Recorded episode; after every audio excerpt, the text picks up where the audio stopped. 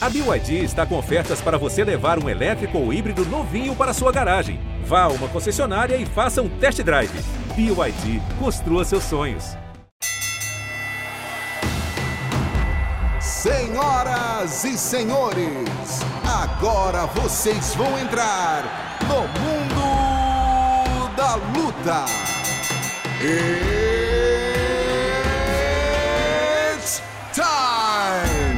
Salve, salve galera! Sejam muito bem-vindos a mais uma edição do podcast Mundo da Luta, um podcast especializado em esportes de combate. Eu sou Marcelo Russo, editor do Combate.com. Essa semana, semana recheada, vários cinturões aqui. Vamos conversar primeiro com o novo campeão peso leve do UFC. O cara tá super concorrido e super disputado, mas conseguiu um tempinho para bater um tempo aqui com a gente. Charles Oliveira, o Charles do Bronx. Como é que você tá, doutor? Tudo certo? Fala, meu amigo. Tô bem, feliz, né? Graças a Deus, vivendo e curtindo esse momento maravilhoso na minha vida. E tá leve, né, Charles? Tu até tirou aquele, aquela, não vou dizer uma pendência, mas tirou um pouco daquela tensão pré-cinturão, né? Cara, eu tava bem, vou te falar a verdade, você tava bem, tava tranquilo. São 11 anos de histórias, o quanto que eu tava acreditando, né? E vivia isso, não, 11 anos, então, pô, eu tava feliz demais, sabia que eu sabia que na melhor hora Deus ia me abençoar e ser campeão. Show de bola. Charles, vou começar perguntando para você que antes vou apresentar meus camaradas aqui, Zeca Azevedo, produtor do Esporte da Globo, Luciano Andrade, comentarista do canal Combate. Vou começar, Charles, rapidinho, porque a gente sabe que você tem hora, tá enrolado de tempo aí. Qual é a sensação de ser campeão do UFC, Charles? De cara, assim. Uma sensação maravilhosa, de verdade, sensação maravilhosa, né? Sensação de dever cumprido depois de anos, né? Acreditando no meu trabalho, onde muitas pessoas falavam que eu nunca ia ser possível, que nunca ia ser possível, muitas pessoas não acreditaram, mas eu acreditei no meu trabalho, eu acreditei o quanto eu era bom, o quanto que né, Deus ia me abençoar e, pô, ser, ser campeão, eu tô só curtindo esse momento e vivendo esse momento maravilhoso.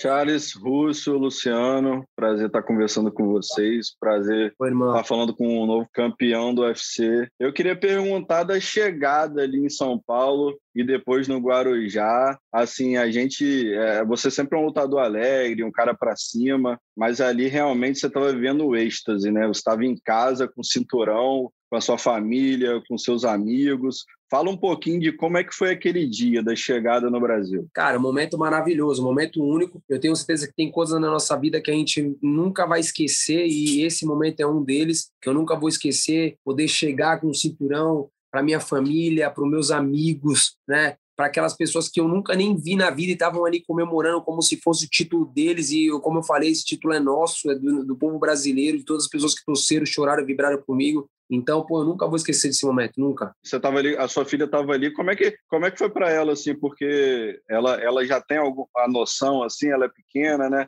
Como é que foi para ela olhar aquilo tudo acontecendo? Cara, só quatro aninhos, mas eu tenho certeza que ela tem uma noção maravilhosa do que do que que é, né? Ela é uma pessoa que tipo uma menina que pô tem muito orgulho do pai, né? Sempre pô queria levar o cinturão, queria segurar o cinturão. Esse é meu, papai, esse é meu. Eu falei, é, se você pediu, tá aqui. Falei que o cinturão era dela, então todos os momentos ela quer pegar, ela quer ficar, ela fala que é dela, que ela é a campeã. Quando ela não tá comigo, ela fala para todo mundo que o pai dela é o campeão. Então, pô, poder realizar o sonho dela tão pequena, com apenas quatro anos, né? Então é, é bom demais. Charles, você falou que muita gente não acreditava que você seria campeão. Na maioria dos casos, brasileiros que foram campeões já chegaram no evento, de certa forma, prontos com a galera esperando que algum dia se tornassem campeões. Anderson Silva, José Aldo, Lioto Matida, Maurício Shogun e etc. E você é um dos caras que, depois que entrou no evento, foi um dos que mais evoluiu dentro do evento. Falando de memória, eu creio que você, o Rafael dos Anjos e o Marreta, que não foi campeão, mas chegou perto. Então, essa outra galera não, já chegou com mais cartaz, com mais mídia. Para evoluir tanto assim dentro do evento, chegar a ser campeão, tem que ter algum diferencial no treino. Não é normal essa. É pouca gente consegue essa evolução. É, qual é o diferencial? Não é só treinar mais também, não, né? Muito estudo do seu jogo, estudo dos adversários, porque realmente, nesse caso, tem que ter alguma coisa a mais no treinamento para ter essa evolução lá dentro e chegar a ser campeão. Qual é esse diferencial? Cara, na realidade, esses caras chegaram e a gente um grande nome. Foram tempos diferentes, né? Então, Aldo, né, Lioto, Anderson, esses caras chegaram num tempo diferente, de diferente, né? Esse tempo nosso agora é um tempo mais complicado, um tempo diferenciado, né? Pessoas que não acreditaram em mim, eu mostrei que realmente eu, eu, eu sou o campeão, que realmente eu tinha chegado e chegado para para fazer acontecer. O diferencial foi minha fé. O diferencial foi o quanto que eu acreditei, o quanto que eu acreditei em mim mesmo. Quando as pessoas falavam que não era possível, eu ia lá e mostrava quando era possível. Quando as pessoas marcavam a minha luta, as pessoas falavam, perdeu, eu ia lá e mostrava que eu podia vencer. Então, a minha fé foi o que fez a diferencial. Moveu montanhas, moveu, moveu muita coisa, né? A minha fé. O quanto que eu acreditava, o quanto que eu treinava, o quanto que, sabe, me motivava. Quando as pessoas falavam que eu não podia, eu queria mostrar o contrário, que eu ia lá e podia. Quando as pessoas falavam que eu não ia fazer, eu ia lá e mostrava que eu podia fazer. Então, o diferencial foi isso, foi minha fé, o quanto que eu acreditava, o quanto que eu queria. Ô Charles, é, daqui do Brasil, deu para pare, parecia assim, vendo os programas do UFC e vendo tudo, que a festa estava montada para o Chandler, né? Tava tudo certo, era era, era, era a hora do, do americano, americanão mesmo, raiz ali, voltar a ser campeão do UFC. Você tem o Aljamain Sterling, que, tem, é, que é americano, mas tem raiz jamaicana. Você tem a Rosna Mayunas, que tem raiz da Lituânia. O, o Chandler não, aquele raiz americanão mesmo. Sim. Você sentiu lá, de alguma forma, no bastidor, olhando, sabe, sentindo o clima, que a festa estava montada para ele lá naquela luta? De verdade, ó, eu não me preocupei em, em, tentar ficar procurando essas coisas, sabe? Eu me procurei em continuar focado, pé no chão, sabendo que eu poderia ser campeão, se você pegar todos os meus professores, eles vão falar o quanto que eu estava tranquilo relacionado a isso. Então, assim, lógico, você sente, né, que você vê que tipo a galera, todo mundo tá fazendo, igual o cara acabou de chegar, já vai direto pelo título. Você sabe que eles queriam muito que isso tivesse acontecido, mas tipo assim, de verdade, eu tava muito tranquilo, né, relacionado à luta. Eu passei um momento difícil naquele primeiro round ali, mas isso foi bom porque eu mandei mais um recado para a categoria, porque né, ele falou o tempo inteiro que quando as pessoas me batiam, me punia, eu não aguentava e eu desvirtuava da luta. Então eu mandei mais um recado para a categoria: se vocês quiserem me bater, tem que bater duro, porque eu não vou desistir. Eu tô aqui para ser campeão, né? E poder nocautear, né? O Michael Chandler, que é um cara duríssimo, um pegador, né? um cara que nocauteia, e nocautear ele de mão esquerda ainda, porque quem entrou a mão foi a mão esquerda que entrou. Então isso mostra o quanto que eu vou evoluindo, o quanto que eu tô pronto para lutar com esses caras. Como eu falei, eu tô aqui para me provar, para mostrar o quanto que eu sou bom, o quanto que eu mereço essa oportunidade. Hoje eu sou o número um do mundo, sou campeão. Então, eu mereço o respeito de todo mundo, de daqueles que não acreditaram. Hoje eles passaram a acreditar. Naqueles que ainda não acreditam, vão ver nas minhas próximas sequências de luta o quanto que eu sou bom, o quanto que eu venho evoluindo. Deixa eu só fazer uma pergunta rapidinho antes de passar para o Zé e para o Luciano. Uma dúvida que eu tenho, é muito bom poder te perguntar isso. Naquela hora que você estava abaixado no chão, com o rosto, né, com, com, com, as duas mãos no chão, assim, fazendo, mexendo a cabeça. Muita gente disse ali, não, o Charles ali já estava fora, o juiz podia ter parado a luta. O que eu achei, e eu vou perguntar para você, eu achei que aquele movimento foi consciente para dificultar ele acertar o golpe. Eu já vi outros lutadores fazendo isso. Foi consciente mesmo, né? Sim. Olha só, a gente estudou o Michael Chandler dos pés à cabeça. Né? A gente sabia o que, que vinha. A gente sabia que dois, dois minutos do primeiro round eram os dois minutos de mais guerra que tinha. Né? A gente sabia que ele é um cara que bate muito na, na nuca. Né? Ele é um cara que ele, a mão dele ele pega muito lá na nuca. Então, se você pegar todas as lutas pode assistir todas as lutas. Toda vez que ele acertou, que ele expunia os caras, ele sempre matava uma mão na cabeça para ele poder bater na outra e ele bate atrás na nuca, que é na onde que ele tipo te bambeia e o juiz para a luta. Então, a gente tipo estudou tanto aquilo que a gente podia fazer de bom, como também no momento se eu tivesse numa parte ruim o que eu tinha que fazer. E nessa parte na, nas costas ali que caiu, que ele ficou me batendo, eu fiquei mexendo a cabeça para um lado e para o outro. Eu acho que quem analisou a luta e pensou que eu estava tonto ou que tipo, eu já tinha perdido, é, não, não, não, não tem noção de luta. Porque se você olhar a luta, quando acabou, que bateu o gongo, eu levantei como se nada tivesse acontecido e eu fui direto pro meu corner. Então, ou seja, eu não estava tonto, eu não estava em outro lugar, eu estava ali na luta. Eu sabia o que estava vindo acontecendo. Eu tomei uma pedrada assim atrás da nuca, eu tomei uma dedada no olho em pé, no chão, quando ele estava no ground pau, ele apertou meus olhos. Eu estava vendo, eu estava lúcido de tudo que estava acontecendo.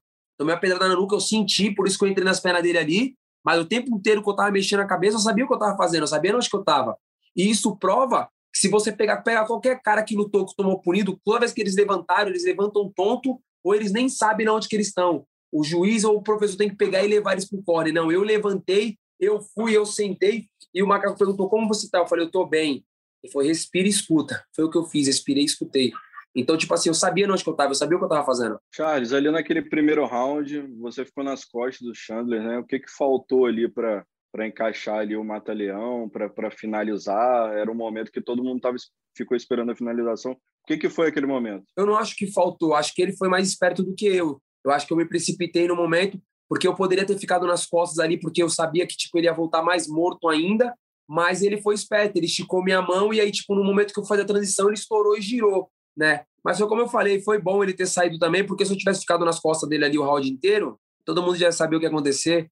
Todo mundo falava, pô, ele matou o cara ali nas costas e depois bateu nele. Então, tipo, foi bom ele poder ter saído, poder botar umas mãos em mim. Para eu poder ter sentido ali e poder dar a volta no round e mostrar o quanto que eu venho evoluindo. É, Charles, é, na luta tem a teoria e tem a prática. Eu acho que na teoria o McGregor é um cara mais fácil para você, mas eu também acho que você não está preocupado com isso, com quem é mais duro, mais tranquilo, mais fácil. Mas tem outro fator nessa luta. Se for o McGregor é, a enfrentá-lo, você vai ganhar muito mais dinheiro. Então você pensa nisso, você torce para que seja ele, para que realmente você ali, como campeão, tendo participação no pay-per-view, fazer aquele pé de meia de verdade ou você não parou para pensar ou é indiferente para você? Cara, para mim é indiferente de verdade. Eu sempre lutei no UFC não pensando em dinheiro, mas sim pensando em fazer um legado, fazer uma história. Lógico, como você acabou de falar, eu lutando com o Conor, com certeza é muito dinheiro que vai vir, seria muito bom isso, dinheiro é sempre bom, mas eu não estou preocupado com quem vai vir, deixar de vir. Eu quero continuar fazendo essa história, continuar vivendo esse momento maravilhoso, tá pronto, né, para qualquer um dos dois que, que, que venha, né?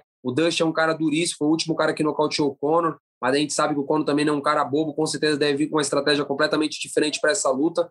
Então, que vença o melhor, e se for melhor o Conor, que vem o Conor, a gente vai ganhar dinheiro e vamos bater nele. Se for o Dust, a gente vai ganhar menos dinheiro, mas vamos continuar vencendo. Então, é, o mais importante é vencer. E não tem muito como não ser nenhum dos dois, né, Charles? Acho que é assim, não tem outro nome para colocar aí. Por mais que falem, Sim. ah, não, pode vir um outro, pode de repente, ah, fulano, Beltrano. Essa é a luta, né? Essa é a luta que vai ser o teu adversário. É, não, não tem para onde ir, não tem o que fazer, né? É, é essa luta que vai acontecer, o cara que ganhar é o cara que vem para lutar comigo, não tem outro nome a ser falado, né? Então, é, na realidade, é essa luta, esperar essa luta acontecer para ver quem vai vir. Tem alguma preferência?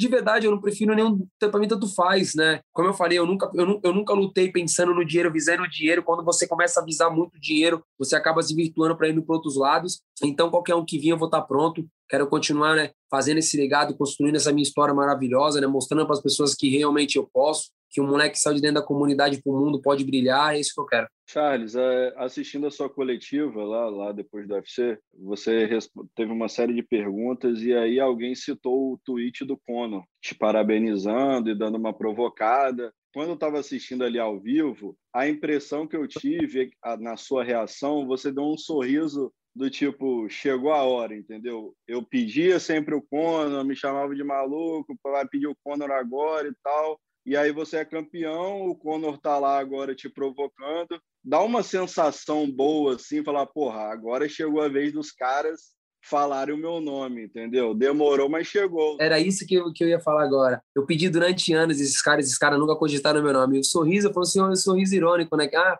então quer dizer que agora vocês sabem quem eu sou? Vocês estão me notando? Então, assim, foi como eu falei, né? Eu tô feliz demais tudo que vem acontecendo. É bom saber que eles estão olhando é bom saber também que eles me respeitam, porque eles pensavam que eu era um cara só do jiu-jitsu, hoje eu venho nocauteando, né? Então, assim, é, se eles estão falando é porque eles estão me notando.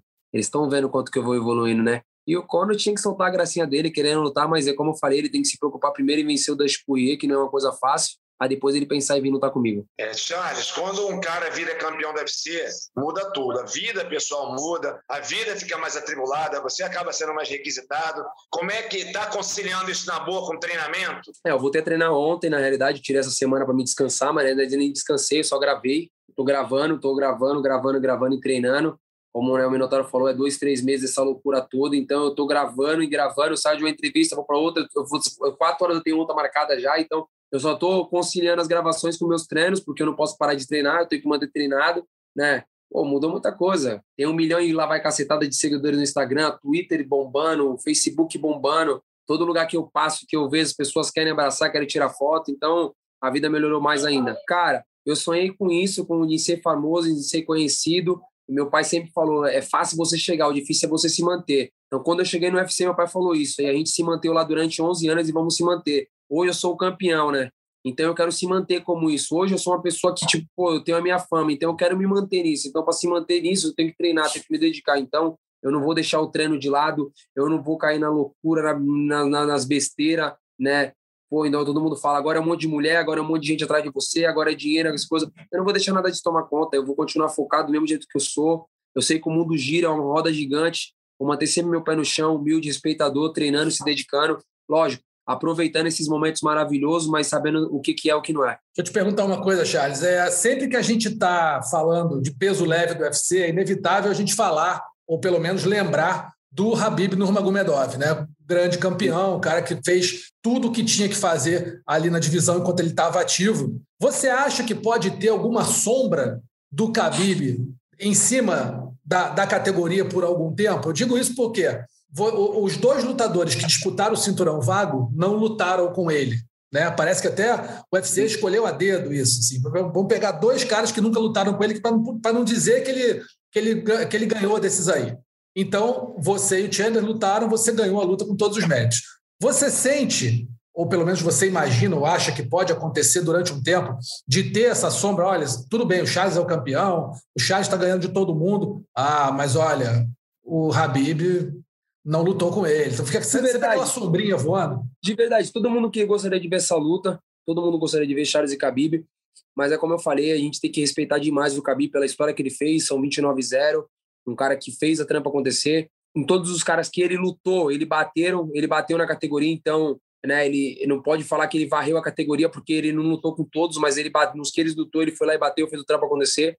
Se aposentou porque o pai perdeu o pai, merece todo o respeito do mundo, mas é como eu já falei, é uma nova era, um novo legado, legado Charles Oliveira, né? É um novo campeão, então assim, não importa quantas pessoas vão falar ou deixar de falar, né? Ele, se não, não tem mais o Khabib, ele parou, ele se aposentou, ele escolheu isso e aí começou um novo legado Charles Oliveira. Então, eu estou bem tranquilo contra isso. É a era do Bronx que está começando agora, Charles? Com certeza, com certeza. São 9-0. Eu venho fazendo o trampo acontecer. O maior finalizador da história do UFC. Hoje eu venho, eu venho empatei, eu empatei como recorde de bônus, né? Eu venho fazendo história no UFC. Quando eu entrei no UFC, eu falei, eu sou um menino no meio dos leões, mas eu cheguei aqui para fazer história. Hoje eu me sinto um leão no meio dos leões, né? Faminto, né? E fazendo história. Charles, eu queria citar uma entrevista recente que você deu para a Folha de São Paulo aí depois do título, né? Em que você falou assim, se eu ficar seis meses sem lutar, eu não consigo me sustentar. Eu não sou um cara rico. Você é um cara que acabou de falar que é, teve um monte de bônus,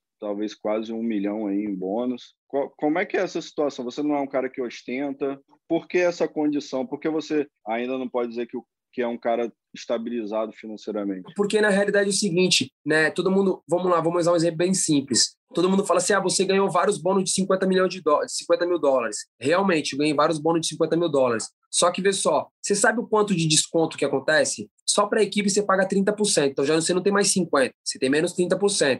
Aí você tem mais a 15 ou 12%, dependendo do estado onde você luta. Aí você tem mais porcentagem de não sei do quem, da onde que é. Quando você vai ver no final de tudo, você recebeu menos do que os caras que não fizeram nada. Então, assim, eu não ganhei 17 bônus de 50 mil dólares. Eu ganhei 17 bônus que eu ganhei 15, 12, 10, entendeu? Dependendo do como que fosse. Então, assim, hoje o Charles ele é rico? Não, ele é um cara que eu sou bem de vida. Hoje eu tenho uma vida melhor do que eu tinha. Entendeu? Hoje eu tenho uma vida melhor do que eu tinha. Eu tenho um carro? Tenho, mas eu tenho um talão desse tamanho para pagar todo mês. Eu tenho uma moto? Tenho, mas eu tenho um talão para pagar desse tamanho. Então, assim, o que eu propus para minha vida? Ter tudo aquilo do bom e do melhor que eu possa ter, porque a gente não sabe do dia de amanhã, realizar os meus sonhos e pagando as minhas coisas devagar. Então, assim, se eu ficar seis meses sem lutar, seis, sete meses sem lutar, eu já começo a me apertar. Então, assim, as coisas vão acontecendo. Eu não ganho dinheiro de PPV. Então, às vezes, o que acontece? O UFC posta umas coisas, postou, é, saiu uma matéria que eu ganhei 900 e pouco mil dólares. Eu falei, então tô sendo roubado, que esse dinheiro não chegou para mim. Então, assim, então a, a, única coisa que me deixa triste é isso, é os valores que são dito que a gente ganha, que é mentira. Eu ganhei 17, 18 bônus de 50 mil dólares, faz as contas quanto que é, passa por real, quanto que eu ia ter de dinheiro. Só que é mentira, não é um valor, não é um valor verdadeiro. Se você lutar, vai, se eu lutar no, no, no Brasil, você, eu pago 30% para a equipe, 10 para um, 10 para um, 10 para o outro. Você tem que pagar mais um imposto. Aí você paga mais é, é, táxi de não sei do que lá, taxa de não sei o que lá que você vai pagando.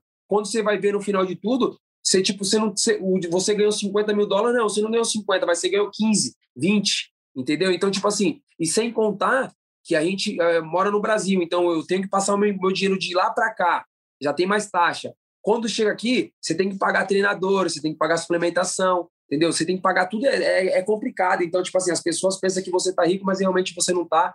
Eu ainda vou se tornar rico, eu vou ganhar dinheiro com o PPV, né? Que é o mais importante agora. Eu cheguei num, num patamar agora como onde que eu começo a ganhar dinheiro com o PPV agora a partir dessa próxima defesa minha. Então, as coisas vão começar a melhorar, mais do que já estão melhor, jeito que estão bom. Só, uma, só para eu encerrar aqui, Charles. Tem a ideia ainda de descer para o peso pena para tentar o segundo cinturão em algum momento da carreira? De, de verdade, se eu tivesse a oportunidade de, de lutar direto pelo título, né, me dando me dando tempo para fazer isso, eu, eu, eu, faria de boa, porque hoje eu tenho um, né, um nutricionista bom, eu tenho uma equipe boa que vai conseguir me ajudar nisso e fazer acontecer. mas só se fosse direto pelo título. Charles, a gente quer te agradecer demais a presença aqui Obrigado. no podcast. Cara, a gente até estourou um pouquinho o tempo, mas, pô, excelentes respostas. Parabéns assim. pelo teu sucesso, parabéns aí pela tua simplicidade, pela forma como você está encarando aí esse novo momento da tua vida. Tudo de melhor para você. Vamos ver aí quando vai ver essa luta. Luta agora, o que? Ano que vem só ou mais pro fim do ano, né? Nada, você é louco. Tem, tem que daqui uns daqui quatro meses, cinco meses eu quero estar de novo. É? Eu sou um cara que gosta de estar lutando, irmão. Não gosto de estar parado. Se ficar parado é ruim, eu gosto de estar lutando. Não é por dinheiro, não é por nada. Eu me motivo lutando, eu gosto de estar lutando o tempo inteiro. Então, quanto mais luta para mim, melhorar. Show de bola. Tá aí o campeão peso leve do UFC, Charles do Bronx. Obrigadíssimo, amigo. Obrigado, Até a próxima amigo. Deus aí. vocês. Esperamos te ver em setembro, outubro. Valeu, irmão. Tamo junto. Bom, e agora a gente vai conversar aqui com ninguém menos que o campeão peso mosca do UFC, Davidson Figueiredo, o deus da guerra. Davidson, obrigado aí pela presença. Grande abraço a você. Como é que está aí essa vida de campeão do UFC, meu amigo? Opa, vambora. Obrigado eu, né? Desculpa estar um pouco ausente da, da mídia, cara. Eu tirei um tempo para mim mesmo. Estou de volta agora para conversar com a galera, contar um pouquinho de como eu estou 100% para esse próximo desafio. E pode ter certeza que no dia 12 eu vou estar pronto para defender esse meu cinturão, cara. Boa. Cara, quero perguntar para você primeiro o seguinte: a luta com o Breno Moreno, ela terminou, né, empate. Pelas circunstâncias, foi muito bom para você, porque foi uma luta pô, marcada em cima da outra. É, mas esse resultado de empate, você que vinha nocauteando, finalizando todo mundo, dá uma gana mais, dá uma vontade maior aí de, nessa vez, nessa luta, é, finalizar, nocautear, para não deixar dúvida nenhuma, não ir para decisão? Ah, isso com certeza. Eu estou treinando para nocautear esse cara. Agora, mostrar a ele, né, mostrar ao mundo que eu sou o verdadeiro dono do cinturão. A primeira luta com esse cara, eu não sei realmente tudo o que aconteceu comigo. Eu aceitei a luta ciente que estava bem em cima da hora, mas de fato eu tive um, uma infecção intestinal na sexta-feira, no dia da. Bati o peso quando eu estava reidratando, eu não me senti bem, fui parar no hospital. Aí depois fui para o hotel. Quando deu oito da noite, piorou a situação, muitos gases no, no, no, na minha barriga. Eu tive baixei o hospital.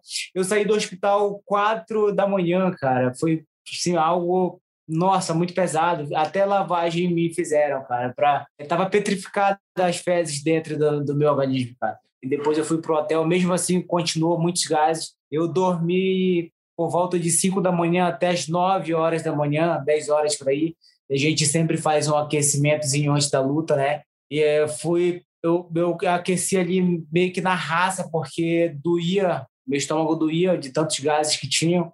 E eu, eu falava para mim mesmo que não ia é, sair dali sem lutar, que eu estava ali para lutar, que eu estava ali para defender o meu cinturão e eu queria esse desafio. Eu não sei se eu ia voltar para casa com o meu cinturão ou sem ele, mas eu estava ali para lutar. E eu fui, cara. Eu sou ciente que eu ganhei a luta, entendeu? Mesmo tirando aquele ponto meu, eu ganhei aquela luta lá. Eu cometi alguns erros que eu estava com tanta vontade de nocauteá-lo que eu queria dar a cotovelada ali na marra dele é, e ele no borilock, ele me abraçando ao meio e eu não conseguia defender, eu estava muito fraco, cara, eu não estava no meu potencial, mas agora eu estou 100% treinando para esse cara e ele pode ter certeza que eu estou indo para nocauteá-lo. Davidson, você na luta me dá a impressão de que poderia acelerar mais. Então, agora, com essa explicação, para mim, a impressão era correta, só que eu achava que era uma coisa sua, de talvez achar que o cara não fizesse frente, então você lutou ali dando 80%, 70%. Agora, mudando de assunto, outra coisa, você é muito confiante, você baixa a guarda, você tem uma boa absorção de golpes. Isso aí já está bem incorporado mesmo ou você acha que pode mudar um pouquinho e você se garante muito na distância para não ser, não levar tantos golpes assim, mesmo com a guarda baixa? Eu sou um cara que eu treino, treino muito minha esquiva, mas eu te confesso que eu estou trabalhando com a guarda mais em cima, entendeu? Eu estou adotando muito essa técnica para mim agora também não deixei de treinar a minha esquiva, cara. Eu sou um cara que gosta de esquivar muito, eu sempre baixo a guarda ali no calor da luta. Eu tomei muitos jabs na primeira luta e isso eu não quero deixar acontecer. Já estudamos bastante ele e é um cara que é fácil de, de pegar, entendeu? E a gente está treinando para matar esse cara. o que eu quero é colocar ele para baixo e poder trabalhar bem legal o meu jiu-jitsu nele. Davidson, é, essa, essa coisa que você falou aí que mudou, que provavelmente a gente vai ver um Davidson então um pouco diferente, para essa próxima luta, com a guarda mais alta. Passa essa mudança passa também por um lugar de se preservar mais, pensando no futuro da carreira também. Assim, é, você é um cara que absorve bem os golpes, mas obviamente que uma hora a conta chega, né? De, de tomar muitos golpes. Então, assim, essa mudança de estilo um pouquinho é, passa por esse lugar de querer é, ter, né, ter uma carreira mais longa e, e aguentar mais tempo isso, a, aguentar mais tempo de, de carreira? Exatamente. É, eu quero ter esse tempo mais longo de carreira. Eu tenho observado muito os campeões, né? O cara, cara que eu observo muito é o Camaro Usman. É um cara que é paciente, é um cara que joga ali no, no one-two, entendeu? Tá dando certo, tá pegando os caras de mão pesadíssima. Eu quero isso para mim. Eu não quero avançar muito o sinal para querer matar no primeiro round. Com paciência, chegar e nocautear, cara. É isso que eu quero. Quero adotar esse jogo para mim agora. Agora, dando uma olhada na categoria, a gente viu aí que primeiro que o, que o Cody Garbrandt está falando que ia descer para lutar, acabou perdendo e agora andou um pouco para trás aí, né? No peso galo. É, é verdade. Descer, descer, então vai ele ser... Me ameaçou, ele me ameaçou muito, né, cara? Falando que ia me dar muitos jab na minha cara e quem acabou levando o jab foi ele, né, irmão? Eu só observo e fico rindo aqui. Fala nada, só olha, né? É, é isso. Irmão. Mas assim, é, como é que vai andar essa fila? Quer dizer, passando pelo, pelo Breno Moreno, você tem o Ascar Askarov, você tem o Breno Roival, que perdeu até para o Moreno, mas que é um nome que está forte na divisão. Quem que você vislumbra aí, olhando um pouco para a categoria? Claro que você não pode né, falar, ah, vou ganhar e já vou pensar no outro. A gente sabe disso, sabe que você tem confiança que Isso vai aí. ganhar, mas ficar né, olhando para dois, três na frente é uma armadilha que a gente não precisa cair, o lutador não precisa cair nisso. Mas olhando para a categoria, o Askar Askarov é um cara que tem ganhado pontos para ser um eventual próximo desafiante, o cara invicto ainda 14-0, só teve um, um, empate. Enfim, é um cara que está com, uma, com uma, uma carreira boa aí no peso mosca, né? Pois é, cara. Eu, eu, eu sou um cara que estou muito focado no Breno Moreno, mas passando do Breno Moreno, eu tenho aí 90% de certeza que o Kariskarov é um cara que que está aí a primeira da fila que eu tenho certeza que é, a gente vai se enfrentar. Eu, eu, eu, já treino visando ele, cara. Eu treino visando ele, porque se eu passar do Breno Moreno, é um cara que, que vai lutar comigo. Tenho quase certeza, irmão. 95% de certeza. E é um baita lutador, né?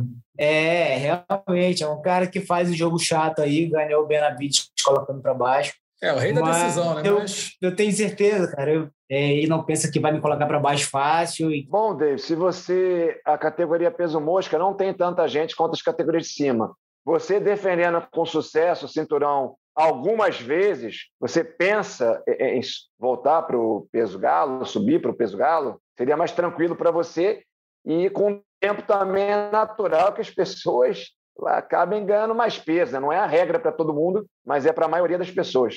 Então, eu, eu, eu, dependo muito do meu irmão, cara. A gente treina, eu treino focando aí. A hora que meu irmão chegar, próxima disputa de um cinturão, eu já falei para ele, vou subir de categoria e meu sonho é ver esse cara com cinturão também nas 57 quilos. E eu vou tentar a sorte lá na 61 me vejo lá, me vejo lutando com esses caras lá. E logo eles podem ter certeza que eu vou estar chegando. Agora, seu irmão luta, tipo, perto de um mês depois de você, né? Vai ter tua luta, um mês depois é meia luta dele. Vocês vão ficar direto aí nos Estados Unidos para fazer o lá nos Estados Unidos para fazer o treinamento? O que vocês planejam para essa luta aí do Francisco? Bom, ele eu, eu deixo muito nas mãos dos, dos treinadores. Eu uhum. vou para os Estados Unidos, pós-luta eu fico uma semana lá, que eu tenho que resolver o problema dos meus coaches também, né? Mas os coaches estão muito focados nele. Eu sempre tá, estou fazendo reunião na academia, é, não deixando eles focarem somente em mim, mas também no meu irmão,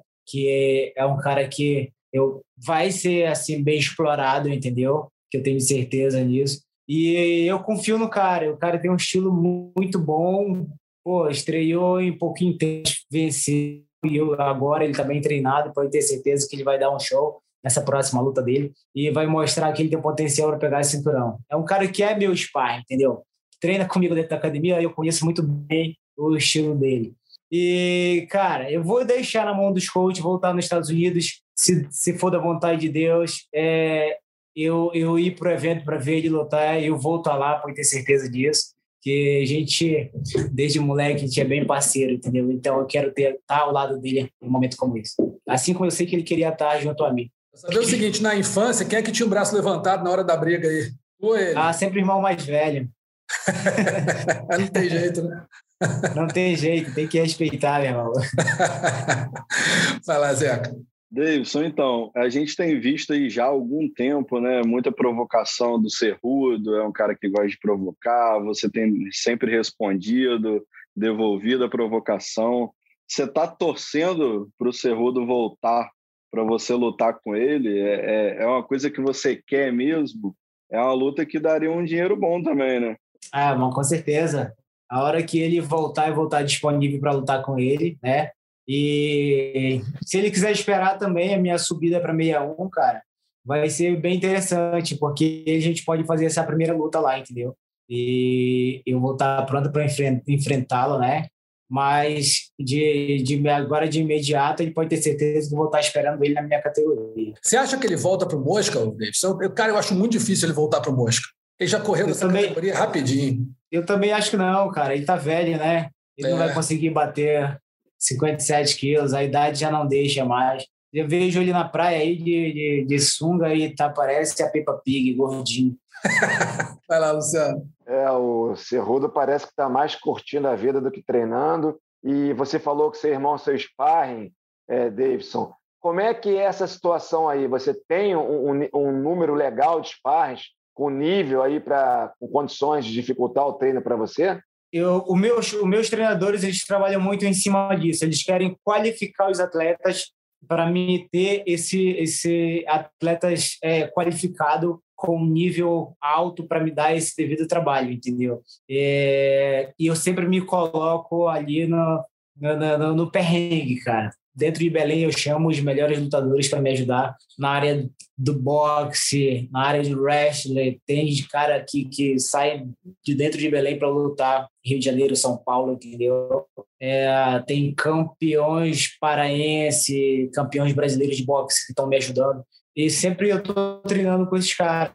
E eu confio, entendeu? Eu sou um cara que eu eu gosto do, do, trabalho técnico. Às vezes eu faço tanto treino técnico que eu acabo até me, me lesionando, o corpo fica todo doído de tanto fazer esses trabalhos. Agora, David, deixa eu fazer uma pergunta para você. Essa camisa do Corinthians aí é marketing ou é torcedor mesmo? Ah, sou torcedor mesmo. Torcedor é do, mesmo? Corintão. Isso. Pô, e corintiano, sempre... corintiano paraense, cara. E sempre o manto tá aqui, cara. É, pô, Corinthians desde moleque, desde molequinho mesmo eu torço pro Corinthians. Eu, era uma briga às vezes em casa, com meu irmão mais velho, eu torcia pro Palmeiras, e, eu sempre fui corintiano. E o, o, meu irmão agora, o lutador deve ser o Júnior, quando pergunta dele, aí, mano, que, to, que time tu torce? Aí ele fala assim, irmão, que time tu torce?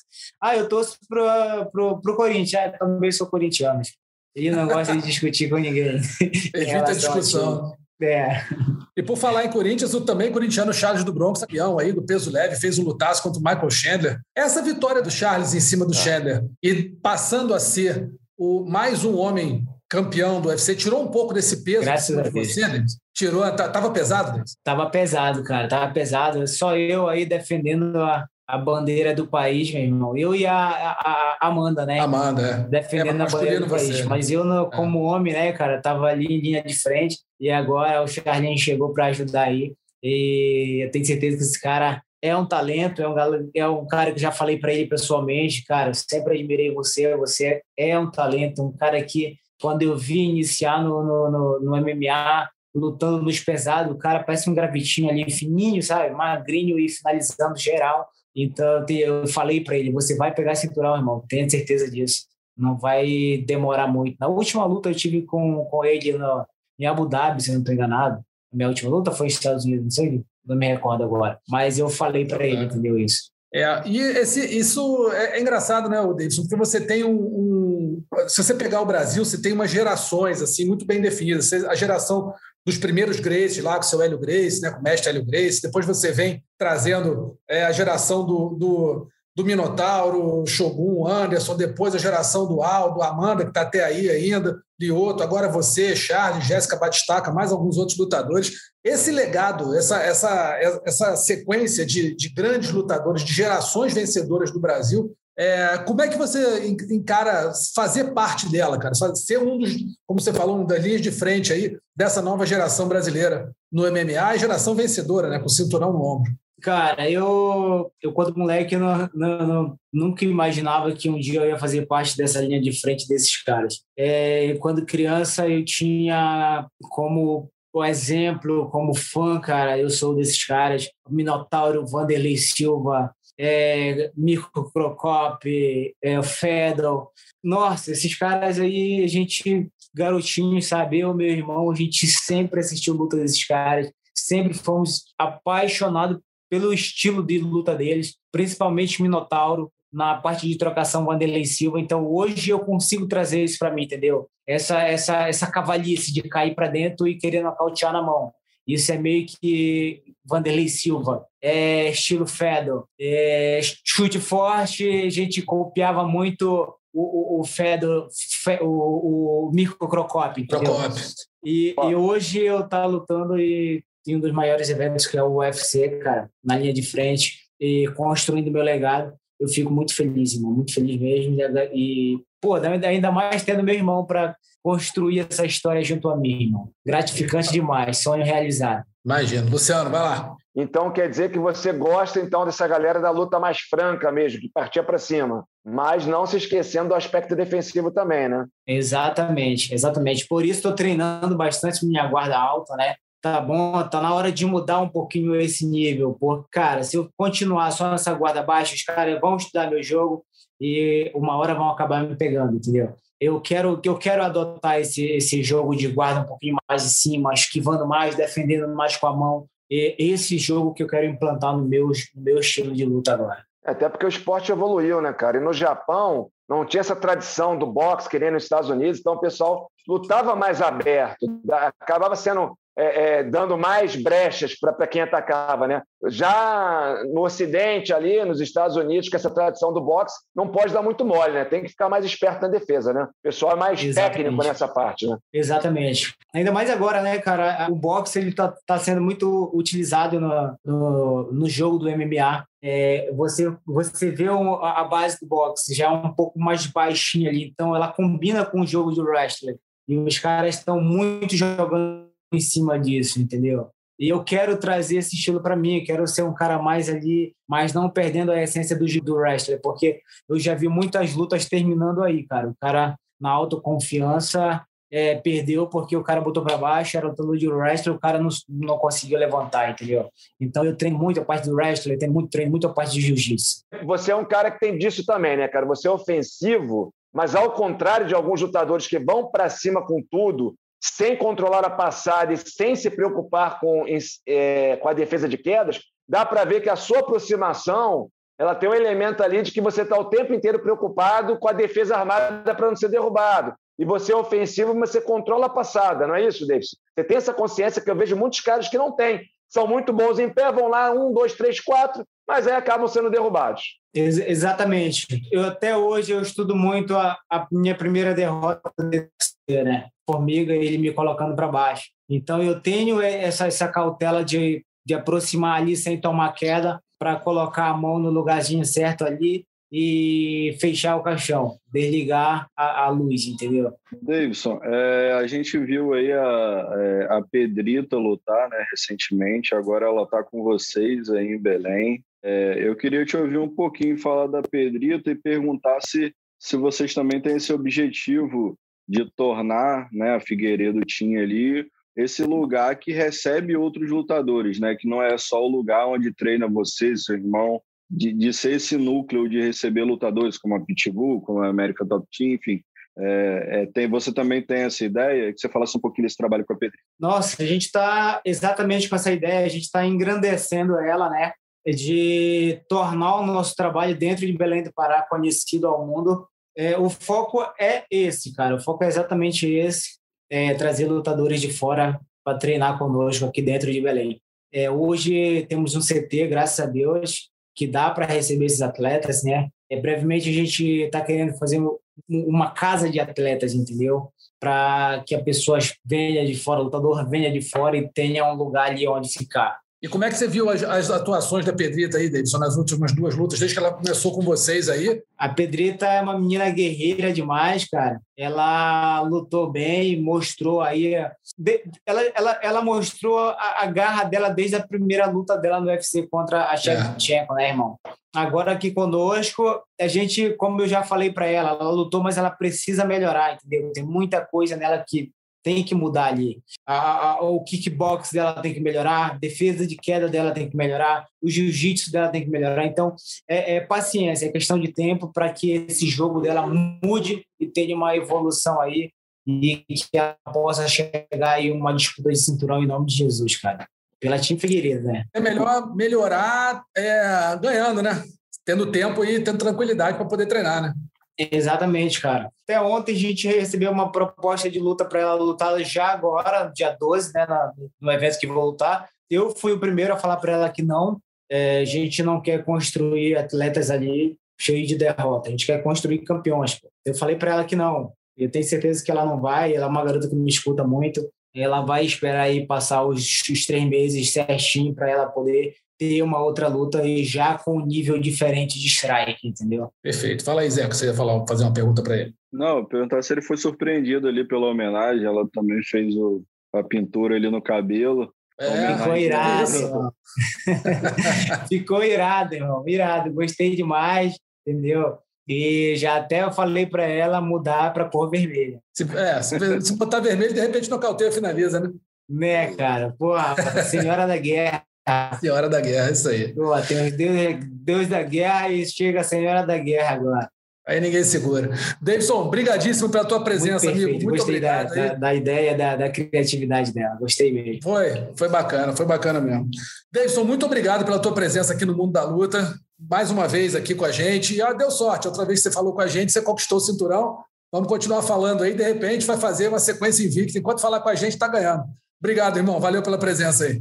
Pô, obrigado a você, irmão. Estou sempre aqui à disposição. Vamos embora que dia 12 tem show aí, defender esse cinturão com sucesso e nocautear esse cara no primeiro round. Mano. Com paciência Boa. eu vou conseguir. É isso aí. Bom, e agora a gente vai falar sobre o UFC Fonte versus Garbrandt, que aconteceu no, no, último sábado, lá em Las Vegas, e com a derrota né, do, do Cody Garbrandt, do ex-campeão peso galo, para o Rob Fonte, que vai vindo aí numa sequência muito boa dentro da categoria peso galo. Quero saber de vocês, amigos, começar com o Luciano, o que, que achou da, da vitória do Rob Fonte? Se era esperado para você que ele fosse vencer?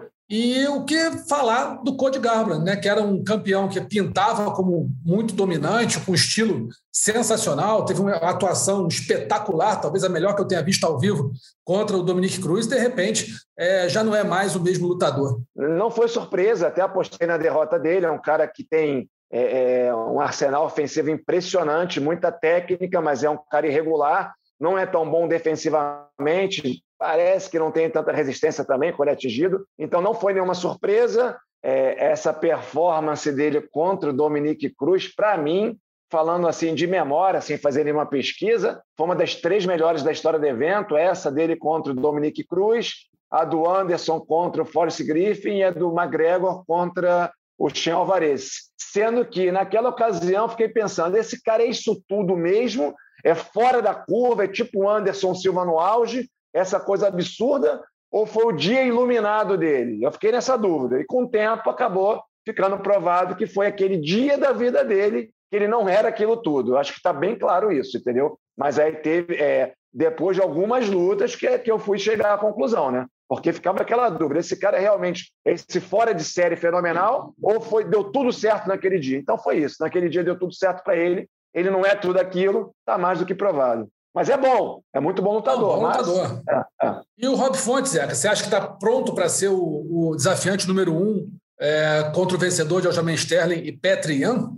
Cara, eu acho que ele está pronto para lutar pelo cinturão. Não acho que, que não mereça a chance. Acho que a luta que vai acontecer e que é a luta que eu acho que é mais justa realmente é a revanche pelo cinturão, da forma como acabou a primeira luta, um golpe é. legal do, do Petrian que que acabou dando o cinturão aí para o Sterling. É, acho que é a luta que tem que acontecer, acho que é a luta que todo mundo quer ver, quer ver chegar até o final. É, mas se não for esse o caso, eu acho que o Rob Fonte é um desafiante mais do que legítimo aí, vem de quatro boas vitórias. Né? A gente viu uma atuação dominante aí contra. Não é, não é um cara também. O Corey Garbrandt é um dos lutadores mais. É, um dos tops da categoria. Então, essa vitória dele no último fim de semana, para mim, com certeza o coloca pronto para disputar o cinturão. No, se, se não acontecer a revanche, acho que o timing é bom para ele também. É, acho que vai ser o cara que já, já lutou recentemente, então colocaria ele aí, se não for revanche, como próximo da fila para disputar o cinturão do peso galo. E tivemos também a nossa Carla Esparza, né, que fez, conseguiu o primeiro nocaute dela em sete anos contra a chinesa Yan Xiaonan. E fica a pergunta: a campeã voltou, meus amigos? Vocês acham que ela merece o tarot shot ou concordam que a revanche imediata da Weili Zhang contra a Rose Namajunas seria mais mais lógico e talvez mais adequado, Luciano. O que, que você acha? Olha, pela regularidade, a Esparza merece, já foi campeã da categoria, primeira campeã. Eu não gosto muito do jogo dela, né? Eu acho um pouco monótono. Agora até conseguiu vencer de forma diferente. Normalmente ela vai lá, derruba, amassa, bate um pouquinho, ganha por pontos. É, a Weili Zhang, pela maneira, Weili Zhang, pela maneira como perdeu, logo com nocaute ali, um high kick rápido, cara, eu não daria a revanche imediata, mas a gente sabe que o UFC é uma mistura de mérito esportivo com entretenimento e a China é um mercado gigantesco. Então, eu acho que o UFC tem todo o interesse do mundo de dar revanche para a chinesa, pelo mercado chinês. Então, talvez eu creio que a Esparza vai acabar esperando um pouco mais. Mas, assim, poderia sim, tem méritos para disputar o cinturão. E teve aí cinco brasileiros lutando né, no, no card, Zeca. Qual que você achou? Qual te chamou mais atenção? Acho que não tem muita dúvida, deve ser o Bruno Budoguinha, né? Que conseguiu nocaute rápido aí, conseguiu bônus e tudo. E tá numa sequência bacana no evento, né? Já conseguiu a segunda vitória seguida, depois no começo meio tumultuado. Tá aí trilhando agora o caminho da vitória. Não, é, não, não tem outro nome. O cara ganhou performance, bônus de performance, né? Pediu e levou. Eu acho que a grande atuação aí foi do Bruno Budoguin, que é um cara que treina com os irmãos Pitbull, né? O Patrício e o Patrick, treina com o Cerrudo. Então chegou no UFC com um hype muito grande, né? Um cara que tem ao seu lado uma galera de peso e criou-se muita expectativa. Ele perdeu três lutas, né? Depois a estreia, a estreia virou não contas, mas perdeu três lutas, estava ali no, no fim da navalha e emendou duas vitórias com nocaute.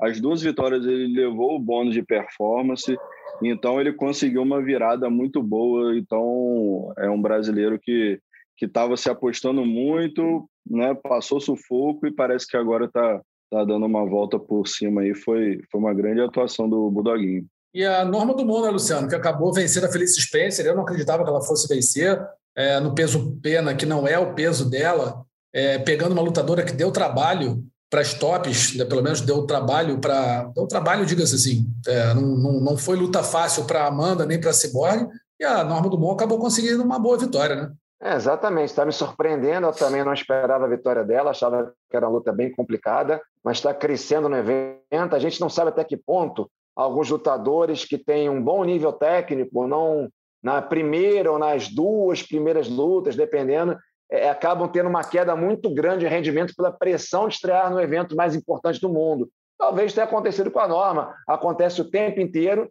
e quando o cara tem a chance, porque se perder toda hora, acaba saindo.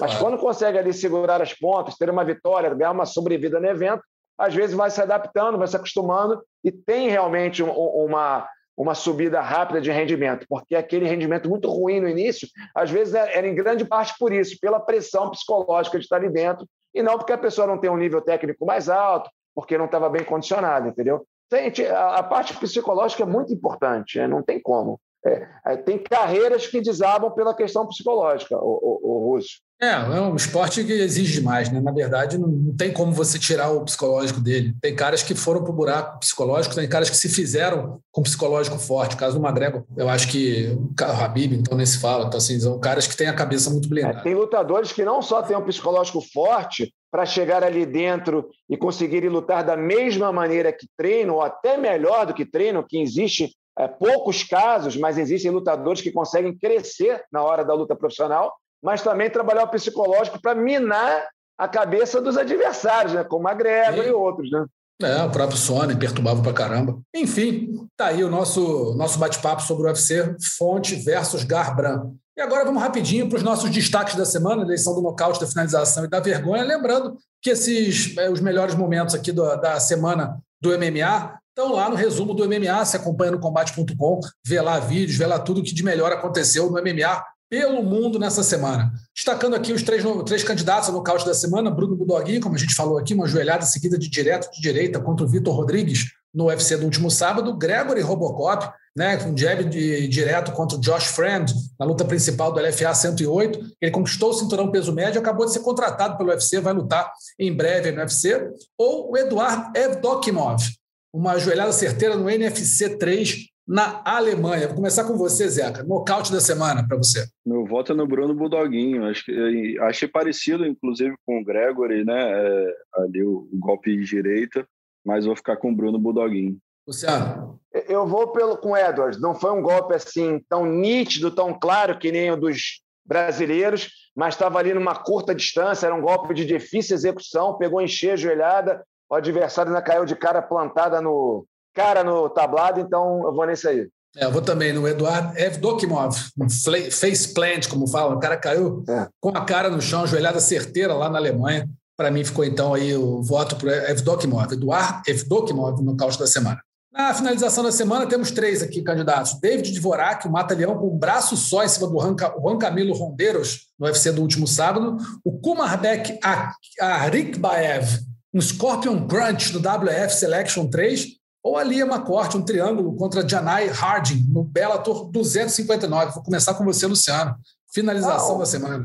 O triângulo foi muito básico, nada demais. O Scorpion Crunch é um golpe que tem um quê de grosseria que em muita gente não pega, pega em alguns e outros não pegam, que nem a chave de panturrilha. Então, o matalhão com o braço só, que eu já votei aqui uma vez no, é, nesse golpe, que é muito difícil de ser executado, e porque foi executado com muita técnica. O Dvorak, você vê os detalhes, ele pega um braço só, mas ele consegue apoiar a mão aqui nessa parte aqui do ombro, encaixar bem para ela ficar travada, em forma de concha, encaixa bem, trava, e usou a cabeça para estrangular, entendeu? Porque não foi só um braço, ele pega a cabeça, usa como apoio e empurra a cabeça do adversário é, para dar mais pressão na pegada. Então, não só um golpe de muito difícil execução, como foi executada assim de forma muito refinada tecnicamente. Então, para mim, é isso aí. Mata-leão com um braço só. Zeca. Vou seguir o relator, Mata-leão aí do Dvorak. Eu acho que foi, foi isso que o Luciano falou. Técnica refinada, foi, foi bonito de ver. Técnica e poder de adaptação, né? Se não tem com os dois, consegue dar um jeito de fazer com um só, usando a cabeça junto. Para mim, unanimidade também, David Dvorak. É, é falar aqui, Russo. Eu lá no Instagram, lá no Instagram não tem vídeo, tem foto. Eu dando, mostrando o Mata-leão com o braço só, empurrando com a cabeça no Rhodes Lima. Tava Teve mostrando isso? uma galera, é, numa, num barzinho lá em São Paulo, quando teve UFC. Eu acho que eu postei, não me lembro. Aí come a pegada ele, do braço e botando a cabeça lá, tá lá. E o Rhodes tá lá. Aguentou ou apagou? Ah, aguentou, soltei, né? Soltei, soltei. Beleza, deu, então tá deu, vontade de apertar um pouquinho mais, mas eu soltei, sou bonzinho. aí então a finalização da semana, o David Dvorak em cima do Juan Camilo Rondeiros no UFC do último sábado. E a gente tem agora a vergonha da semana, o Dulotbek Narmatov. Cara, o cara venceu a luta, segurou uma guilhotina por tanto tempo. Aí o nome do adversário, vou te falar, que é de chorar mesmo. Said Burron Saidak Baranova. Bar, Barova. É. Bom, enfim, tá lá no, no, no resumo do MMA, dá para ver direitinho, de repente até praticar a pronúncia depois no Google, no Google Talk lá. Toqueou muito, toqueou muito, que ele segurou a guilhotina por tanto tempo que o cara bateu ele continuou segurando, o juiz mandou parar, ele não segurou, não largou. Aí o juiz só teve uma alternativa, meu. meter a enforcar o cara de cima para baixo no chão até ele largar. E largou. Então, assim, parabéns para o juiz, parabéns para o árbitro que fez o que tinha que fazer para o cara largar, para não lesionar o, o, o, adversário, de repente até seriamente. E a vergonha total da semana para o Dulotbek Narmatov, que por mim, o evento foi lá no Kirguistão, então por mim, já não lutava mais, porque essa aí foi, cara, sério, ele deu. Vocês vão ver lá no, no resumo do MMA, tem lá. Ele deu a guilhotina, o cara bateu, o juiz mandou parar, ele continuou. A juiz continuou mandando parar, o juiz bateu nele, o juiz tentou tirar o braço, ele não largava, não largava e queria matar. Aí o juiz foi. É, já matar, vira, vira, vira tentativa de homicídio, né? É, pô. E, e com dolo já, pô. Com intenção. Com intenção, quis fazer. Quis fazer. Real. Então, assim, eu, Aí o juiz falou: você para matar, matou eu também. Pegou, apertou a garganta do cara até ele largar. E ele largou. Só assim que ele largou. Então, parabéns para o árbitro aí que fez o que tinha que fazer, apesar de ser uma grosseria. Parecia é, é, o que? Um cachorro doido mordendo alguém, só, cara, só na violência para largar, largar, é soltar a mordida, né? É isso. Nem água gelada. Parece, parecia um bicho, não é isso? É bicho, é bicho. Bicho raivoso, né? Enfim, tá aí a vergonha da semana, nosso Dulotback Narmatov. Você confere lá no, no resumo do MMA. Beleza, amigos? Agradecendo muito a presença aí, Luciano Andrade, Zeca. Obrigado, amigos, pela participação aqui essa semana no Mundo da Luta. Valeu, Russo. Abraço. Até a Valeu, próxima. Até a próxima. Zeca também. Abraço. Um abraço. Valeu, então. A gente lembra aqui que o podcast Mundo da Luta está lá sempre no combate.com. Você pode ouvir a qualquer momento ou então procurar a plataforma de podcast do Grupo Globo, ge.globo.podcast, no Spotify, Google Podcasts, Apple Podcasts e Pocket Casts, tá bom? A gente fica por aqui. Semana que vem a gente está de volta. Um abraço. Até mais. Finalizado. Semana que vem tem mais Mundo da Luta.